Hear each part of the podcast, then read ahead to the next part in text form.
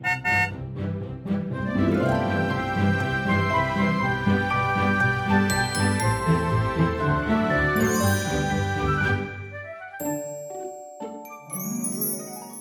迎一起跟着 JK 过一年，陪你找到真心想做的事。我是 Jerome，我是 Kevin。OK，我们这一季呢，终于来到第五集了。第五集当然就是从一个五爻的观点来看梦想跟热情这件事。那什么是五爻的观点呢？因为五爻其实它已经是一个非常务实，其实五爻就是很大人的感觉，很成熟，然后很理性。所以呢，我们不免也要用一个很务实、很成熟、很理性、很大人的观点来看待梦想这件事了。所以我们今天定的一个主题就是：梦想真的可以当饭吃吗？对啊，因为其实好像我们说了四级的东西，对，你说的很漂亮。但是如果我没有办法可以好好的过生活，我连钱都不够的话，那你跟我说这么多的这些梦想，我又可以用来做什么？所以这一集里面我们会谈很多梦想跟工作之间的关系，然后也会给出一些我们尽可能给出的一些比较实际务实的一些参考的方法，让大家可以更进一步的去探索如何把梦想跟工作可以融合在一起也好，或者是找到一个对的平衡也好。对，所以其实这一集呢，也类似像我们之前去年做过的那个人类图职场的那个专栏，嗯、或者是那个单元的一个延伸。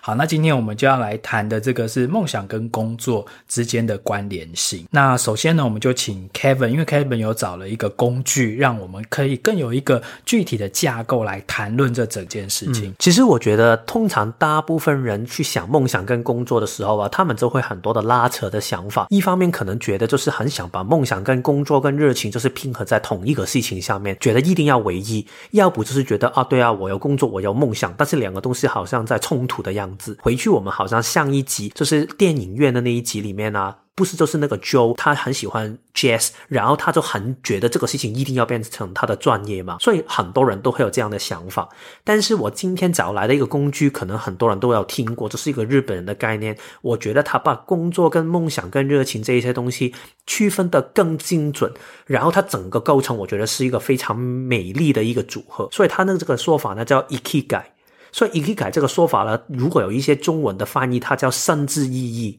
所以就是生存的意义的意思，嗯、就是活着的理由啦，对，对，对，活着的意义啦。那我们先讲一下 Ikigai，它的拼法就是 I K I G A I，对，所以这是一个日语的字。嗯、然后在它里面，它有四个最简单、最基本的元素。第一个就是 things you love，所以就是你喜爱的事情是什么，所以你就是很喜欢做嘛。然后另外一个事情就是你擅长的东西。第三个就是世界需要的事。然后第四个就是别人愿意去付钱给你去做的事情，所以就是这四个板块。然后他的理念里面就是说，这四个东西是可以互相独立的。换句话来说，你可以找到一个事情是你很喜欢做的，但是根本你不擅长，然后也没有人需要你去做，然后也没有人愿意去给钱你去做。那这个事情就是你最简单的兴趣嘛。然后另外也可以有一些事情是你很擅长的，但是你根本不擅喜欢做，也没有人需要，也没有人愿意给钱。所以举例就是用这样的一个四个板块去做出一些组合出来。其实像我们前几集讲的那个热情跟梦想啊，它比较是偏在，因为我们现在要讨论的这个架构啊，就是它有四个圈圈。会构成就是一一幅图画啦。那这四个圈圈，它们彼此有重叠的地方。那我们刚才讲的这四个圈圈，其其中一个就是说你喜欢做什么，然后一个圈圈是你擅长做什么。因为有些人事情是你喜欢做，你很享受做，可是你不见得擅长做啊。比如说，我很享受唱歌，我很喜欢跳舞，可是你不见得，你可能是肢体不协调的，你可能不擅长，或者是你是五音不全的。虽然你很喜欢唱歌，但这两个。圈圈呢，中间重叠的那个部分就叫做 passion，就是你的热情所在。嗯、那另外还有两个圈圈哦。那我们今天五爻的观点很务实、很成熟、很理性，就是我们除了谈我们刚才讲的那两个，就是你除了你自己很喜欢或你很擅长以外，还有另外两个我们没有办法忽视的圈圈，就是第一个是别人会不会愿意付钱让我做这件事情，以及另外一个是世界。有没有需要我来做这件事情？当这四个东西都齐聚了，那个东西如果你找到的话，那个就叫做 Ikigai，就是你存活理由。但是我老实说，我真的觉得很困难啦。嗯、就是人生中你真的很难这找到这四个圈圈你都满足的。所以其实我觉得这个 Ikigai 的意思也不是说你一定要找到最核心这个东西才可以去开展你的生命。其实我觉得更是从一个某一个部分里面，可能从你最喜爱的事情里面慢慢去。走向这个一起改的过程，所以可能你从本身这个事情只是你其中一个的面向，然后你去累积。刚才举这个例子，就是可能本身这个事情只是你喜爱的事情。但是你还是没有很擅长的，所以你就慢慢的去一步一步去练习锻炼，然后它就会结合成为一种你的热情，然后这个热情就变成是你很擅长跟你很喜欢做的事情吗？但是可能一开始你在做的事情，这个世界还没有需要你的，所以你如何去做呢？就是可能你一直去推广推广推广，或者是让更多人知道的时候，可能慢慢这个世界就需要这个的东西，然后这个事情因为世界是需要你的，但是还是世界上可能没有人。愿意付付钱给你做的时候，所以可能你真的可以过得很快乐，但是你还没有觉得很富有的感觉，所以你就一步一步向着这个 ikigai 去慢慢去走向。所以我觉得重点是你找到你最适合的一个板块，或者是从一段开始，然后慢慢向着这个中间的部分去走去。嗯，因为我们的主题是叫做说，梦想真的可以当饭吃吗？那如果我们要回答这个问题的话，一定就是有些人他其实他的梦想是可以当饭吃的，那有些人他的梦想其实是没有办法当饭吃的。那为什么叫做你的梦想没有办法当饭吃，可能是因为人家他就没有想要付钱给你的这个可能性，等于说你就是做的很开心，自己做的就是很高兴，其实这样也就 OK 啊，啊，也不一定说一定要把它当饭吃。可是如果当你要把你自己的梦想变成工作的时候，其实压力就来了哦。嗯，所以我觉得重点是在这个 Ikigai 里面找到属于自己的位置。因为可能相反，另外一种就是对你来说，觉得找到一个安稳的生活，然后好好过生活更重要的，所以可能你就会找到一个工作是你擅长的事情，世界需要的事，别人也会愿意付钱给你去做的事情。然后这个事情，我们就会说它是一种专业跟职业的一种混合体。所以在这个过程里面呢，你会觉得很舒服，但是你内心里面可能就会有一种空虚的感觉。所以，其实我们后面会举一些例子，就是如果你真的没有办法可以找到所谓中间的那个 ikigai 的时候，其实你如何可以在这个工作跟梦想，或者是这四个不同的元素里面找到一个对的平衡？因为在我的眼里面呢，其实从来不是在于找到一个完美，而是你要找到一个适合你自己的比例。然后每一个人在这个面相下面的比例都不同，就好像我跟 Jerome 其实也有一些差异性在的。重点不是找到。谁的比例更正确，而是在这个当下里面，你最想的平衡是什么？我觉得，首先我们先来问自己啦，就是说，有没有哪一件事情啊，是你觉得你既擅长做，然后你又很享受去做它。嗯，先找到这个是第一步哦，这个是你的热情，就是你很擅长，比如说，呃，我很擅长运动，或者是我很擅长音乐或者什么，然后刚好你同时也很喜欢做这件事，因为其实擅长跟喜欢，它有的时候不见得是同一件事哦。像比如说有些人他很擅长考试。可是他不见得享受做学术啊，或者是一直念到博士啊。那有些人他很喜欢煮菜，可是他不见得擅长煮菜啊。所以这两个有的是拆开的事情。但是如果你可以从中慢慢慢慢的去找到，诶，有没有哪一件事情是这两项条件我都能满足的？那这个其实就是在这个 EKI 里面它所定义的叫做 passion，就是你的热情。好，这个是第一个。第二个是我们可以来找的是有没有哪一件事情。你很擅长做，同时别人也愿意付钱给你做。譬如说，你很擅长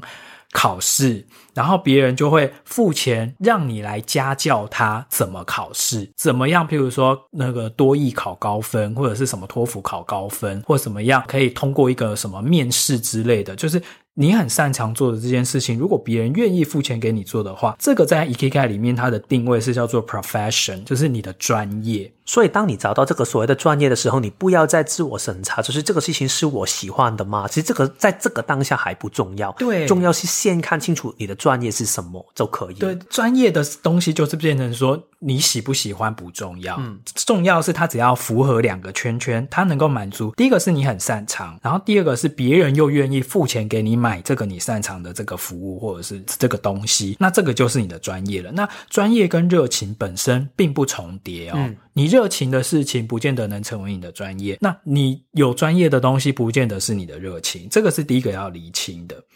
嗯，然后下一个就是有一个叫置业的概念，就是这个事情是世界很需要的事情，然后也有人去愿意去。付钱给你去做的事情。举例最简单，就是护理师或者是医师这一些工作。其实这一些工作对于你来说，可能是件很需要的，但是其实你并不一定喜爱，你也并不一定擅长。通常这一些事情，你可以知道世界需要是什么样的东西。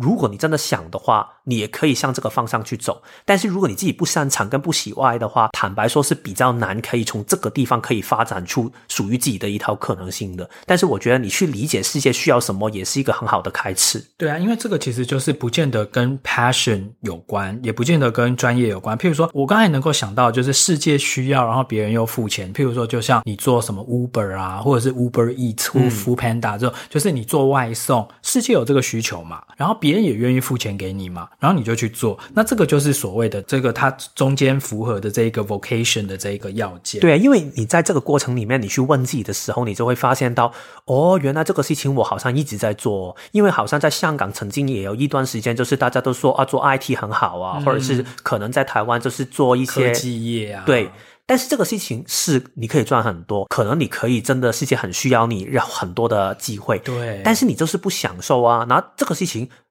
你也可以做，但是你就会可能做的比较辛苦一点，然后你也要接受，可能这个事情就是你没有办法每一天投入在这个工作里面了。嗯，然后第四个呢，就是你很喜欢做，你很享受做，同时世界也很需要的，这个它是把它定义成叫做 mission，就是你的使命。对，这种使命呢，其实。你不一定擅长，而且其实你可能未必一定有钱，所以最直接的想法就好像有一些 NGO 的工作，非牟利的机构，对对对，非非盈利组织啦，对对就是或者是你是做一些慈善事业的人，嗯、就是说别人不见得会付钱给你做这件事情，做这件事情其实完全是一个义务的性质。像很多律师啊，他们不是会去做那种免费的那种辩护嘛，嗯、或者是就是义务性的，他自己是不收钱的，但是他的这个服务是他自己很喜欢做，他很。你享受做这件事情，而且世界又的确有这个需要的，那这个就叫做使命。对，所以其实为什么要分成这四个板块这样去看呢？其实并不代表是没有可能可以找到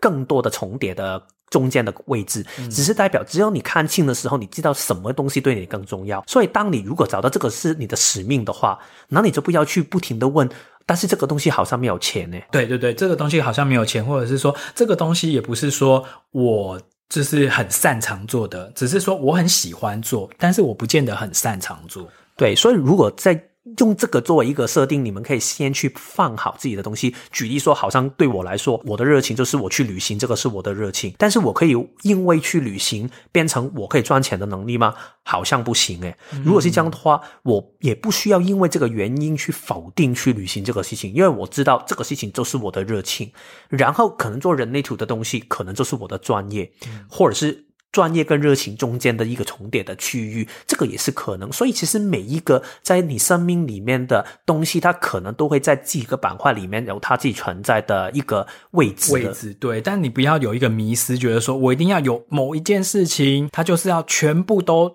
打勾、打勾、打勾，四个圈圈全部都符合的，就是我人生中就一定要去找这个东西。我觉得有的时候你人生可以走到那一步，真的是天时地利人和。但是对于大多数的人而言啊，其实你只要能够找到其中的几项就已经不错了。你不可能一个就是全餐什么东西都满足。而且我觉得，如果真的找到一个人可以全餐都点到的话，他们很多时候可能也是从某一个点去出发的。嗯、可能他是是喜欢，因为喜欢，所以就一直在锻炼，然后变成擅长，然后再慢慢去让其他世界有需求，所以就变成是一直往中间去走去。但是你一定有一个起点，你没有办法那个起点就是从中间突然长出来，其实这个是很难有可能的。诶，你会如果这四个现象来选的话，你会选哪一个成为你的第一个起点？其实我一定是热情，因为我觉得，所以你会先选什么东西是你喜欢做，对不对？对，其实我觉得是喜欢比较多，然后慢慢去走向热情这个部分，就是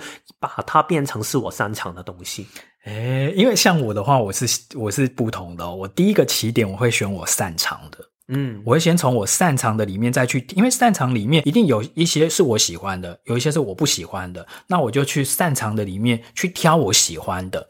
然后再继续往第二个、第三个方向发展。我觉得二爻的一种的很自动的身体的模式啊，就是这个设计的模式，就是其实擅长跟喜欢的东西，很多时候很快就会结合在一起。嗯、我自己有这样样的一个感觉，所以为什么我刚才第一个回应就是热情？所以因为对我来说，其实喜爱跟擅长的东西，很多时候都会放在一起。其实不擅长的东西，我根本就不会喜爱它。嗯哼，嗯哼。但是对我来说，至少我不会从一开始就想置业。可能举例说。有一些五爻的可能比较实际一点的话，他可能就会先从置业开始，然后去慢慢看出我如何从这个世界需要的工种里面找到我自己的兴趣跟擅长的可能性。其实这个也是可以的，对。但是这个只是刚好不适合我的这个设计而已。对，所以其实。大家在听这一集的时候啊，你可以，你要回到你自己的内在权威跟策略，你自己跟随你的内在权威跟策略。从你的第一步，你是会先建立在擅长的事情里面去找，还是从你喜欢的事情里面去找，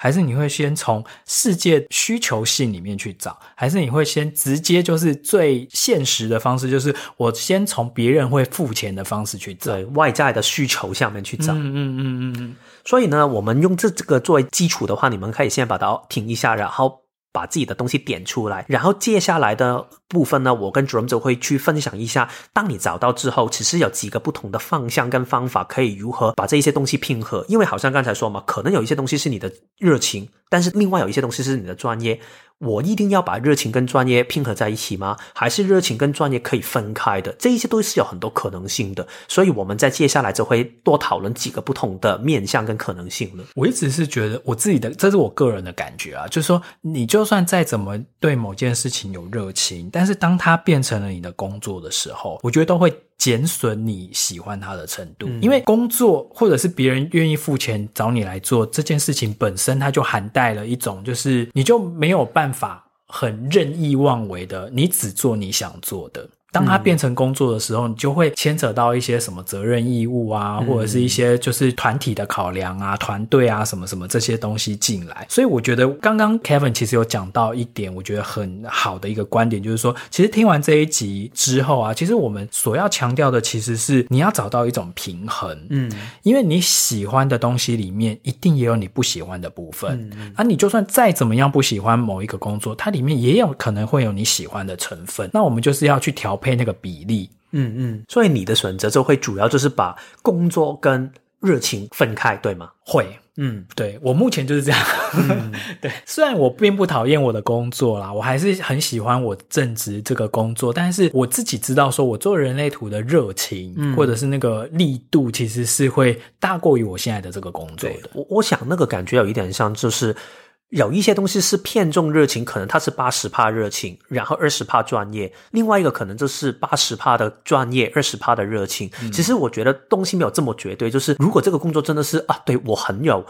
专业的，但是我完全没有热情的话，我觉得也比较难做嘛。所以其实通常是比例上的东西。所以好像刚才说 Jerome 的这个选择，其实我觉得也有很多人现在会挑选这个方法，因为我觉得。第一，这个方法是比较稳定也比较安全的一个做法。其实很多现在不是说 slasher 吗？就是斜杠嘛。嗯。这种工作的模式也是这样。其实我觉得这个方法也很好，就是有一些工作它可能是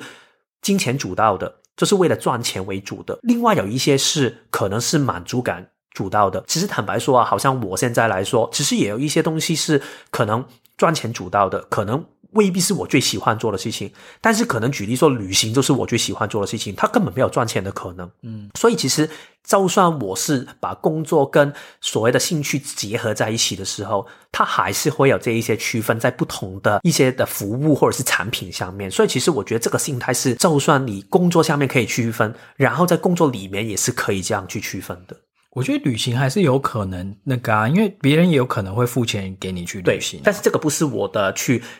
判别我要不要去旅行的初衷，所以这个是 nice to have。嗯，所以我觉得这好像你作为例子，就是如果你说人类图这个是你的热情所在的话，你也当然欢迎它可以变成是有人愿意付钱你的部分。嗯，但是至少你不会觉得这个是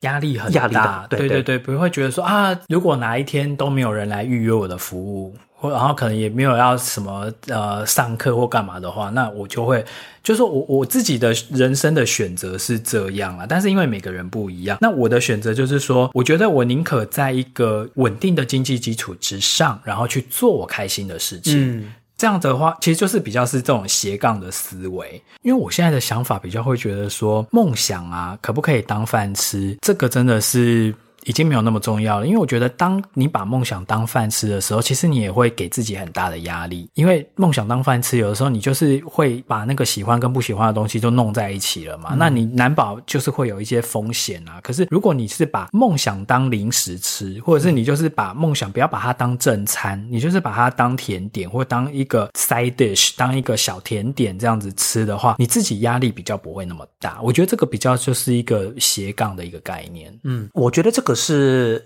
其实很多人会选择的一个方法。我自己曾经也走过这样的一段路，就是我在尼尔森上班的两年，因为当时好像我一直在找，很想把梦想跟工作可以完美结合的可能性，但是找了一段时间还是找不到。但是最终我还是要吃饭嘛，所以其实最后我就是回到尼尔森，这是一个企业里面去做行销的工作。但是当我回到之后，我发现过了两年之后，这个方法真的不适用于我，所以我觉得就是。你要尝试看看，你尝试看看之后，你就会知道适不适合自己。所以，其实我觉得，如果你真的刚刚开始找到有一些梦想的一些火花了，我觉得第一步不要觉得哦，我一定很大胆就裸辞，然后就是开展一个新的可能性。嗯。因为有时候，如果你真的内心还没有准备好的话，反而好像刚才 Jerome 说，我会变成你的一个很大的压力。举例说，如果现在你觉得哦，我的梦想就是要做一个身心灵的什么什么，然后你还要租一个一个 studio 一个地方是属于你的。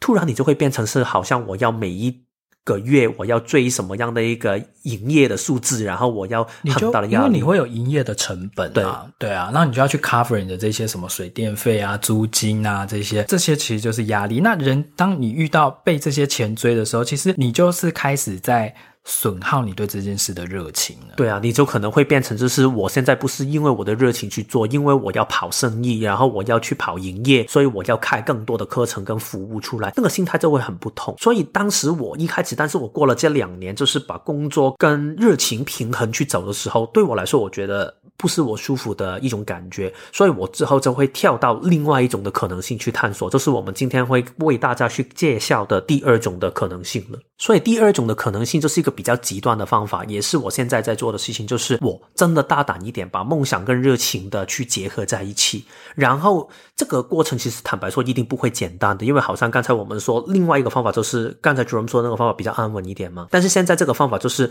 好，我不管一切了，我就是孤注一掷。的去投放进去，去看一下这个事情是不是可以的。所以我觉得这个就是好像我以前一开始我打算哦，是不是我喜欢旅游，我可以把旅游跟人类图的东西就结合在一起。然后我很喜欢文化保育，然后我很喜欢一些 small business consulting，就是可以帮一些小的公司，可能他们有一个很特别的品牌，然后我可以为他做一点什么。这一些东西其实还是有一些想法在我生命里面，但是我觉得我当时在尝试做的事情，就是我直接把我喜爱的事情跟别人愿意付钱我做的事情，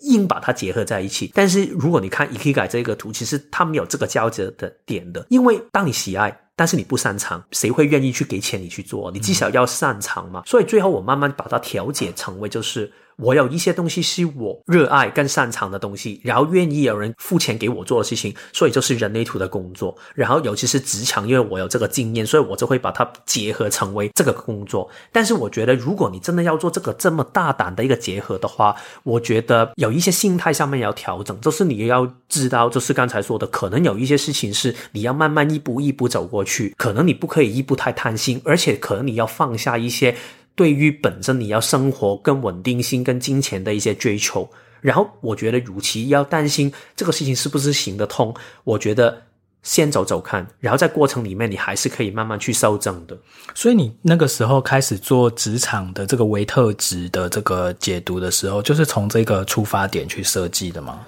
有一点是这样啊，其实我觉得我。把职场维特值这个服务为我自己来说是这个目的的，因为我把我擅长的东西跟我喜爱的东西跟别人付钱给你的东西，然后是也是其他人需要的东西可以混合在一起。但是比例上，当然它可能会偏重某一些多一点嘛。但是我觉得对于其他人来说，给服务的人来说，可能他就会是满足另外一个的需求了。嗯哼。那对于如果有些人呢、啊，他目前都还没有特别找到说特别想做，还在那个摸索的过程里面的听众的话，你会给他们什么样的建议呢？所以这个就是会到了第三个的方法，因为刚才我们说的两个极端嘛，两个极端里面其实都是找到你自己的梦想或者是热情的东西，只是这个热情有一些想法，就是觉得好，我就把它当做甜点；另外一个就是我想尽力的尝试一下，我可不可以把它当成正餐？嗯，就好像我其实我不确定是不是可以，但是我想尝试。看看，嗯但是第三种就是，其实我也真的没有很确定我的热情是什么的时候，我觉得更可以做的事情就是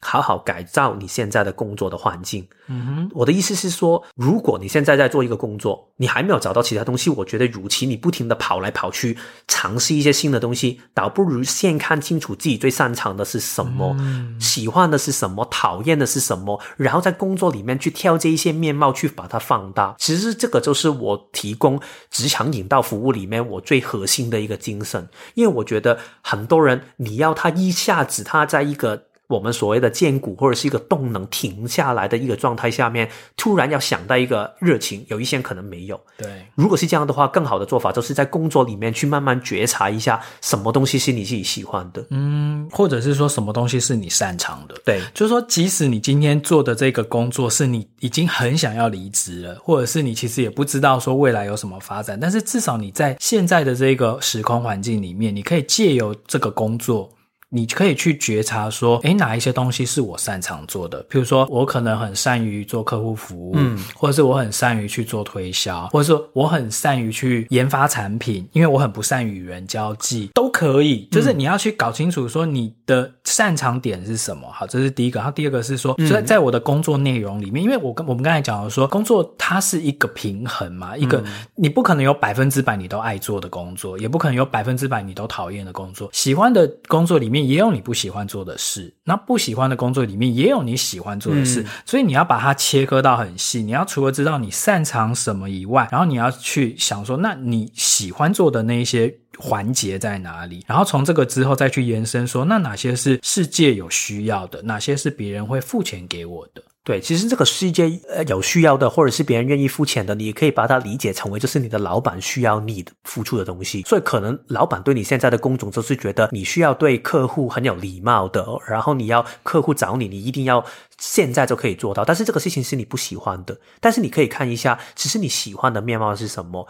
我觉得刚才 Jerome 说的是第一步可以做到的事情，就是你可以看到，可能你是比较喜欢客服的，但是你不喜欢就是每一天跟同事在好像一个 big team。然后每一天聚在一起的，你发现到这一点之后，你可以再进一步去看，只是在这个克服的过程里面，你喜欢跟擅长的，讨厌跟不擅长的又是什么？因为很多人会觉得，对啊，我就是讨厌客服的工作，但是可能你会发现，可能你讨厌的只是你的老板常常要强迫你去把一些你不认同的东西说给客户听。但是如果你可以帮助客户解决问题的时候，可能会享受哦。如果你可以再进一步这样去区分的时候，你就会看清楚。看清楚的用处是在于，如果是这样的话，第一层，你可以在这个工作里面尽量把这个你喜欢跟擅长的东西放大。你可能可以跟你的老板讨论，诶，我可以多一些些。这样工作的可能性吗？这个是第一个。第二个就是，如果你这个工作不允许的话，你可以跳到同一个行业、同一个的工作的内容，但是它更强调这一方面你擅长跟喜欢的东西。这个是第二种。第三种就是你找到这个很厉害的地方，举例说，原来你很擅长跟喜欢帮助解决别人的问题的话。那可能你现在是做客服的，那你有没有办法可以跳到另外一个行业，也是可以去解决别人的问题？举例说，身心灵的疗愈师就是这样的工作嘛，所以其实也是可以跳到不同的跑道去，这样就是可以慢慢让你在工作里面这一些擅长跟喜欢的东西延伸到一个更大的可能性。其实这个就是通常我做职场引导服务里面提供的一个眼光跟一个一个手法了。对，其实我觉得这样的方式去慢慢的一步一步的去找到说你自己想要的工作模式，或者是你理想中的一个工作会长什么样子，这其实也是很有帮助哎。嗯，对啊，因为有的时候。你如果没有经过这个抽丝剥茧，或者是一步一步去厘清的过程，嗯、你只是一团把它包起来，就是说我好讨厌我现在这个工作。对对对对对。其实这个其实对你是没有任何建设性的，你你就只是停留在一个讨厌。但你不知道你讨厌什么，以及如果你要换工作或你要换产业的话，你要怎么样去避免在掉到现在的这个这样的这种处境里面？对，其实这个会用一个商业社会里面常常会用的一个架构，就是每一个你做出的结论的时候，你可以再把它拆成一个更小的问题，就是 who、when、what、why、where 等等这一些，就是是谁、什么时候、哪里，然后为什么。然后还有就是如何等等这一些问题。举例说，刚才说嘛，我很讨厌我的工作，所以你讨厌的是 what 什么？你讨厌的是人事吗？工作的内容吗？工时的长短吗？嗯、还是薪资的多少吗？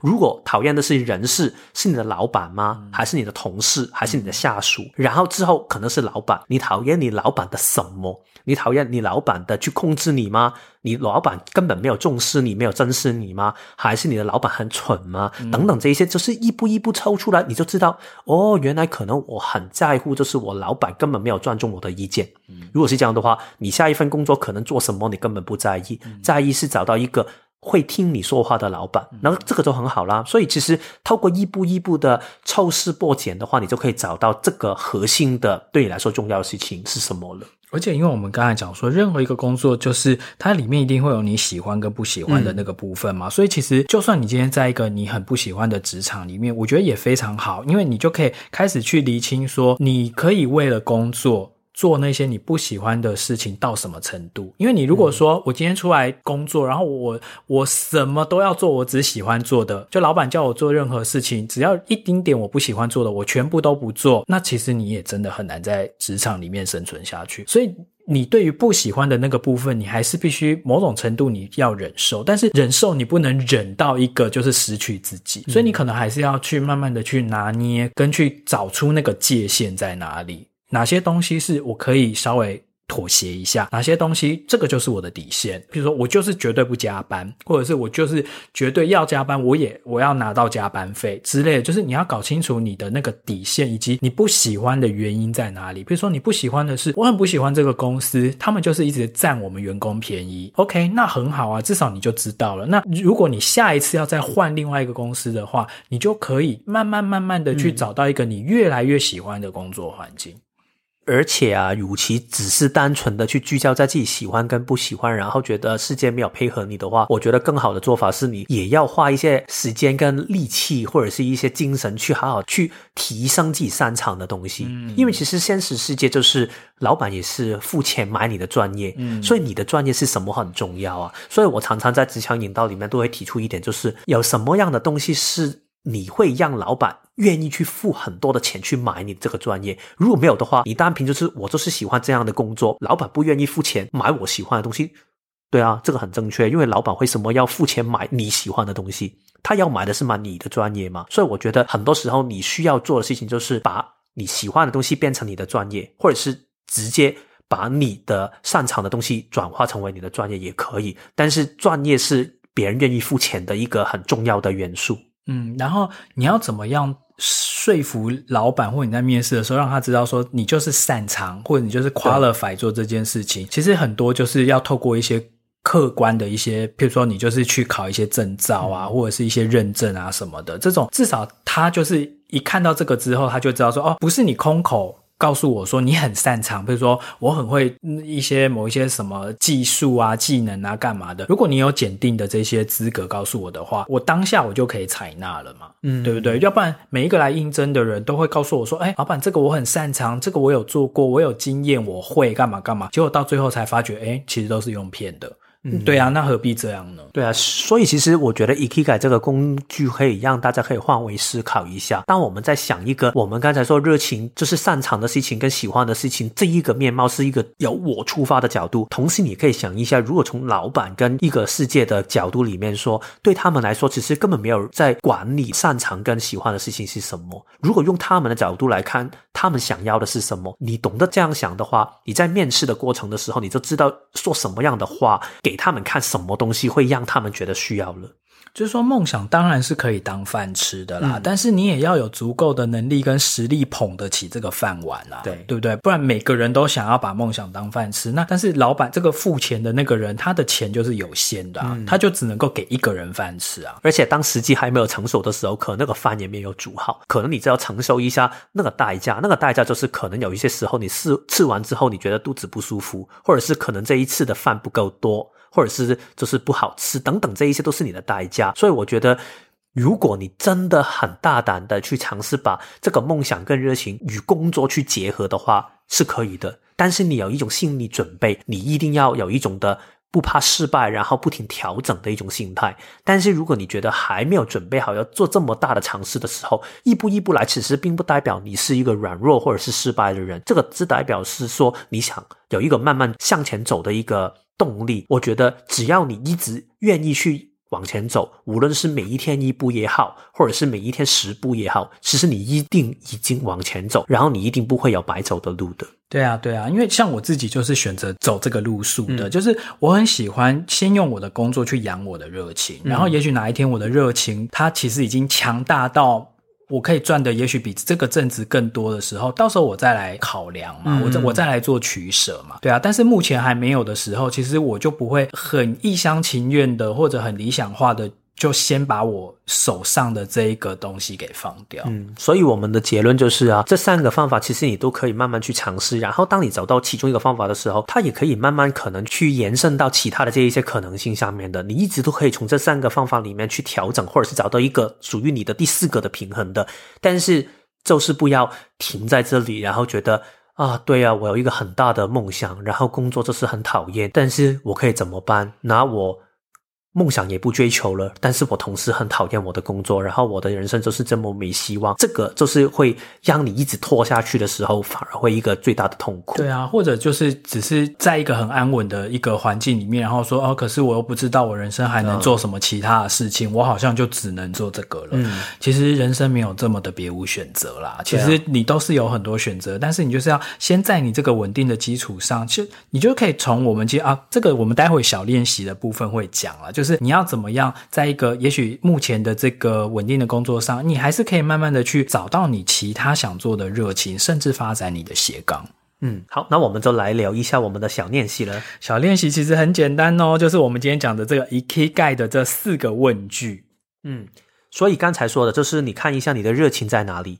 然后你的使命在哪里，你的专业是什么。然后世界上面需要的置业是什么？然后就看一下这四个的板块里面分别可以是什么。有一些可能是重叠，但是有一些可能只是出现在其中一个角落里面，其实都没关系。先去找到这个是第一个的小练习。对，其实这个小练习它当然还是有，像比如说你刚才讲的这四个嘛，这四个里面它又要有两个彼此重叠。譬如说你的热情在哪里，嗯，你要去找的，去问自己的，就是说什么事情是我既擅长做，我又喜欢做的。嗯。好，这个是第一个问题。那第二个问题是什么事情是我既喜欢做，世界又需要我去做的？这是第二个问题。第三个问题是什么事情是我既擅长做，别人又愿意付钱请我做的？好，那第四个问题就是什么事情是别人愿意付钱给我做，而且世界又需要我去做的？嗯，好好，那这四个其实就是你可以慢慢的去打开，然后去找到说，哎，什么东西也许是我最理想的一个可以把梦想跟工作结合在一起的一个平衡。嗯，然后这个是第一步，然后当你看到这四个板块里面你都填到你的东西之后啊，你开始可以在你的生活里面慢慢去感受一下，在这四个板块里面什么样的。那一个是让你觉得最想下一步去体验看看如何可以拉到更喜欢的程度。可能你发现到哦，这个热情的东西我好像想多体验一下，它有没有办法可以变成一个赚钱的可能性的时候，拿走好好的体验看这个，不需要一次过把所有这个列表里面的所有东西都要把它完成哦，先挑一个体验看看，然后你觉得啊，这个好像感觉不对啊，拿走挑另外一个，慢慢去一步一步去修正。这样的话，可能。每几个月，或者是每一年，你可以尝试一个新的东西的时候，你会越来越走向自己对的方向上面的。嗯，所以这个就是今天留给大家做的小练习喽。嗯，最后呢，就是再提醒大家一次，就是在三月二十五号之前呢，如果你因为听了我们这整季，从目前第一集一直到目前这个第五集，这五集里面，因为我们不是都会做一些小练习嘛，然后去帮助你去厘清，找到你的呃梦想跟热情在哪里，以及你可能在你正在走在梦想的路上，但是你遇到了某一些阻碍或者是某一些限制，你不知道该怎么办，你想要找人聊聊，或者是听听别人的意见的话，都可以，请你上网。我们在这个资讯栏里面会有一个 Google 的表单，然后呢，你就可以写下你的问题，最好是有一个很具体的问题，或者是你听完这几集，然后你做完小练习之后，有没有哪一些你想要跟我们分享，或要些回馈的一些东西，你都可以写在里面。那如果你有一个具体的问题的话，是最好，因为我们就可以根据你的人类图，对，在表单里面有一栏，可能你就提供一下你的呃出生的时间，我们就可以帮你跑出你的人类，然后我们会用你的人类图来回复你提出的这一个具体的问题，然后我们就会希望说，用这样的一个方式啊，可以帮助你在你梦想的路上可以走得更顺畅。也不敢说给你一些建议啦，但是就是给你参考看看这样子。好，那我们今天这一集就这样喽，非常的期待第六集我们会收到什么样的，就是大家的来信。好，那我们这两个星期之后再见喽，拜拜。